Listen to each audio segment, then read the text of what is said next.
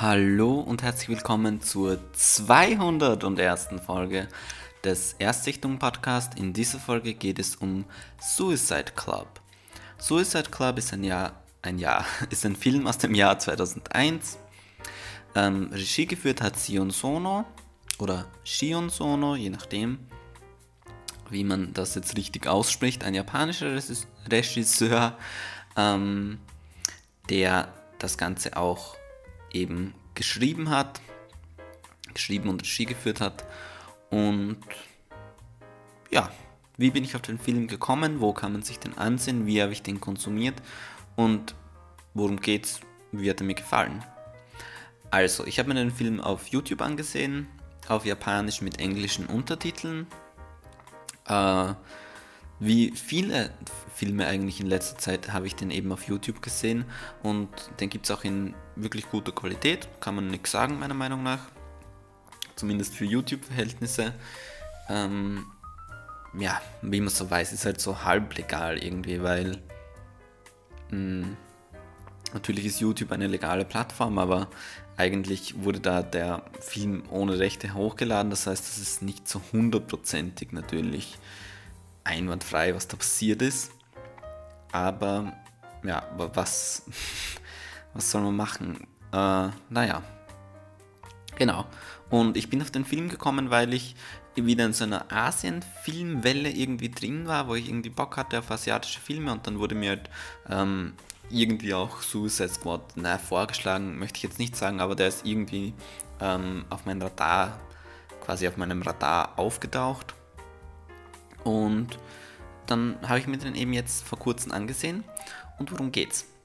Also, ähm, beziehungsweise ähm, Rio Ishibashi spielt mit. Den kannte ich schon. Den kannte ich nämlich aus ähm, Audition. Genau. Und der spielt einen Detektiv.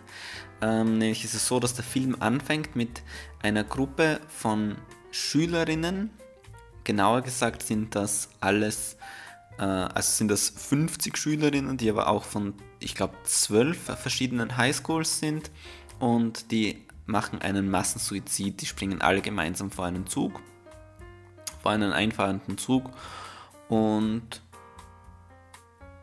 der Detektiv, der glaubt schon von, also der ist halt dabei, diese Fälle zu untersuchen und am Anfang glauben sie halt noch, ja, ist das wirklich Selbstmord, ist das vielleicht ein Verbrechen? Und äh, damit beginnt der Film eigentlich. Es gibt auch dann zusätzlich noch eine Storyline oder eine zweite Hauptfigur von einer Frau, jungen Frau, die fast getroffen wird von einem Selbstmörder und, und dabei sich auch verletzt. Allerdings äh, ja, das ist sie halt dann auch eine Hauptfigur im Laufe des Films. Und ganz wichtig oder im Mittelpunkt ist auch noch immer zwischendurch eine äh, Girl Group. Ja. Und was, was kann ich weiter sagen zu dem Film? Äh, zur Handlung eigentlich jetzt mal eher weniger, möchte ich weniger dazu sagen, beziehungsweise ähm, ich finde es richtig schwer, den Film einzuordnen, weil ein Großteil des Filmes ist es ein wirklicher Detective Crime Thriller, würde ich schon mal sagen. Also ähm, so ein Genre, was mir eigentlich schon gut gefällt, wo es einfach eben wirklich darum geht, das Ganze aufzuklären und das ist auch irgendwie mysteriös, weil ähm, ja, ja, es ist halt nicht was, was du normal erklären kannst und wo du sagst, naja, Massensuizid ist doch klar. Ähm, also das ist schon mal interessant. Und ähm, kleiner Spoiler, das Ganze wird halt nicht so hundertprozentig eindeutig aufgeklärt, beziehungsweise ähm, ist das ein Film, wo man am Ende vielleicht ein bisschen im Internet nachlesen muss, ähm, wie man gewisse Sachen deuten muss, wie man gewisse Sachen interpretieren muss. Das mögen Leute jetzt cool finden oder Leute nicht cool finden. In diesem Fall fand ich es echt gut.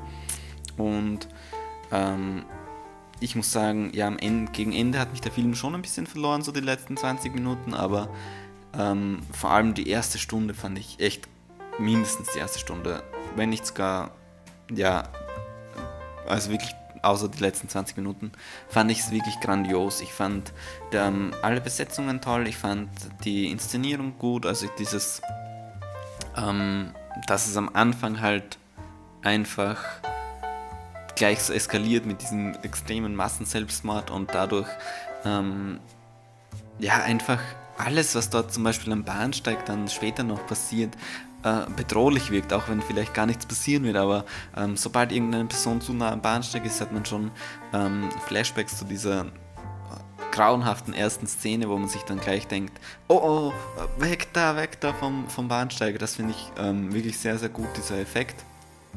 Ähm, auch ähm, der Film ist auf keinen Fall was für schwache Nerven, wirklich ähm, sehr blutig teilweise und, und auch äh, wirklich schockierend, sogar für jemanden wie mich, muss ich sagen.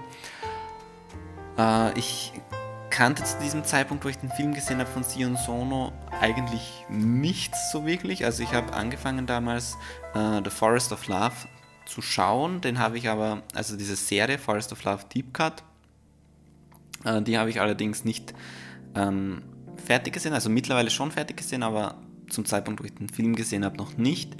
Und im Vergleich zu dieser 2020-Serie The Forest of Love Deep Cut muss ich sagen, dass ähm, Suicide Club wirklich sehr sehr bodenständig ist im Vergleich. Also es gibt eigentlich wenig, was wirklich irgendwie ähm, so krass überdrüber ist, meiner Meinung nach. Schon so ein bisschen Mystery-mäßig und so, aber halt ähm, ja, schwer zu erklären, wenn man jetzt Forest of Love nicht gesehen hat, aber auch so was jetzt Sexualität angeht oder so, nicht so überinszeniert und ähm, ja, es gibt eine Szene bei Suicide Club, die es nicht in den Film geschafft hat, die aber im Trailer drinnen ist, wo sich jemand ähm, einen Suizid durch Faxen begeht. Das wäre richtig, richtig abgefahren gewesen, aber das ist dann gar nicht im Film drinnen. Ähm, deshalb finde ich, äh, dass der einigermaßen für Steh- und Sono-Verhältnisse äh, bodenständig ist, der Film. Und ich mag halt auch einfach diese ähm, ach, sowohl 80er, vor allem 90er und auch Anfang 2000er Japan-Ästhetik, äh, die kriegt mich fast immer, wenn die so die richtigen Knöpfe drückt und das macht dieser Film auch. Und ich fand den Film überraschenderweise sogar ähm, richtig, richtig gut. Und natürlich weiß ich, dass es da eine spitze Zielgruppe dafür gibt, dass das bei weitem nicht für jeden und jede ähm, was ist. Aber falls euch diese Erzählung jetzt so ein bisschen irgendwie durch irgendwelche Umstände geschafft hat, Lust zu machen auf den Film, dann schaut euch den gerne an. Und Vielleicht schreibt ihr ja unter den Instagram-Post zu dieser Folge ein kleines Kommentar, wie, wie euch der Film gefallen hat, weil eben der Film ist gratis auf äh, YouTube anzusehen, zumindest zum Aufnahmezeitpunkt. Und ja, das war's. Das war alles, was ich dazu sagen kann. Deshalb vielen Dank fürs Zuhören. Bis zum nächsten Mal. Tschüss.